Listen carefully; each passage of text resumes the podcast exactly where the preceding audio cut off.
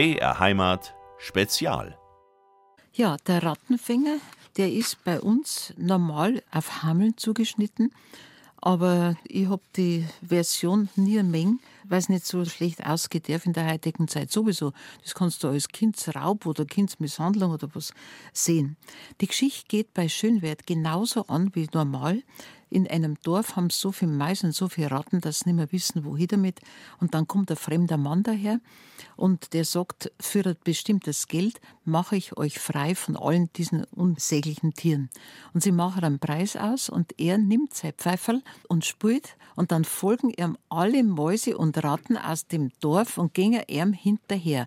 Und er geht aber durch den Bach durch oder durch den Fluss durch und die ganzen Mais und Ratzen hinter ihm her versaufen alle. Ja, die Leute von dem Dorf haben es natürlich geschaut. Ja, da schau her, jetzt sind wir alle diese Viecher los. Und dann hat er gesagt, also gut, dann zahlt's bitte schön, was wir ausgemacht haben. Dann haben die gesagt, ja, das ist ja viel zu viel. Für das, das hätten wir auch können. Wir hätten auch durch den Fluss durchgehen Und haben ihm nicht alles gegeben. Daraufhin ist der so grantig geworden, dass er sich rächen wollte an diesen Leuten und hat noch einmal zu seinem Pfeiferl gegriffen und ist durch den Fluss durch und jetzt sind ihm die Kinder nach.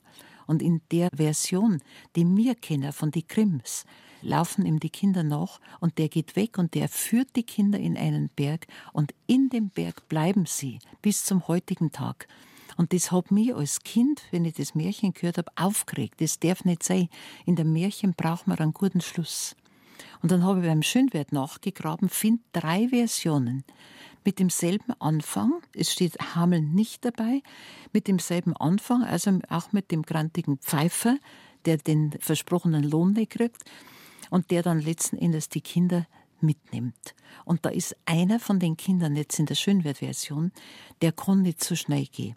Der wird miert und dann schlaft er ein unterwegs.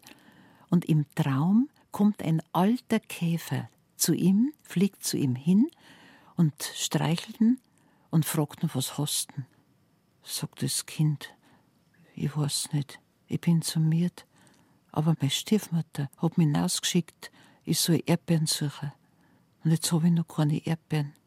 Und der alte Käfer, der sammelt dann Erdbeeren und gibt ihm das Körbchen und gibt dem schlafenden Kind auch ein Schachtel, sagt, Wenn's in Not bist, mach das Schachtel auf. Aber nur wenn's in Not bist, sonst nicht.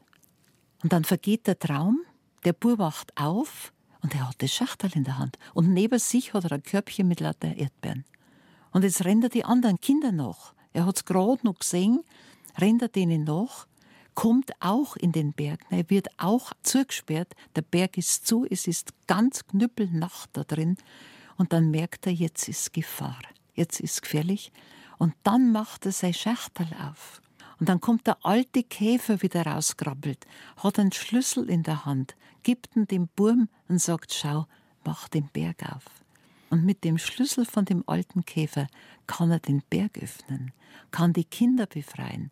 Und jetzt stehen die Kinder alle draußen und wissen überhaupt nicht, wo sie sind. Dann kommt der alte Käfer wieder daher und führt sie führt sie Schritt für Schritt wieder heim, bis daheim sind. Und dann kommen sie unterwegs zu einem großen Felsen, da ist ein großes Schloss drauf. Mei, ist das ein großes Schloss. Dann geht die Tür auf und es kommt der König raus. Und der König sagt zu diesen Kindern da zu seinen Füßen, Schatz her, ihr habt's mich erlöst. Ich bin der alte Käfer und ich hab euch helfen dürfen, dass ihr rauskommt und ihr habt mich erlöst. Und so sind die Kinder wieder aus dem Berg rausgekommen, die Kinder sind wieder zurückgekommen zu ihren Eltern und die ganze Geschichte geht gut aus. Und ich finde diese Version auch mit dem alten Käfer so wunderschön. Und der Schönwert schreibt drunter, das geschah auch in der Oberpfalz.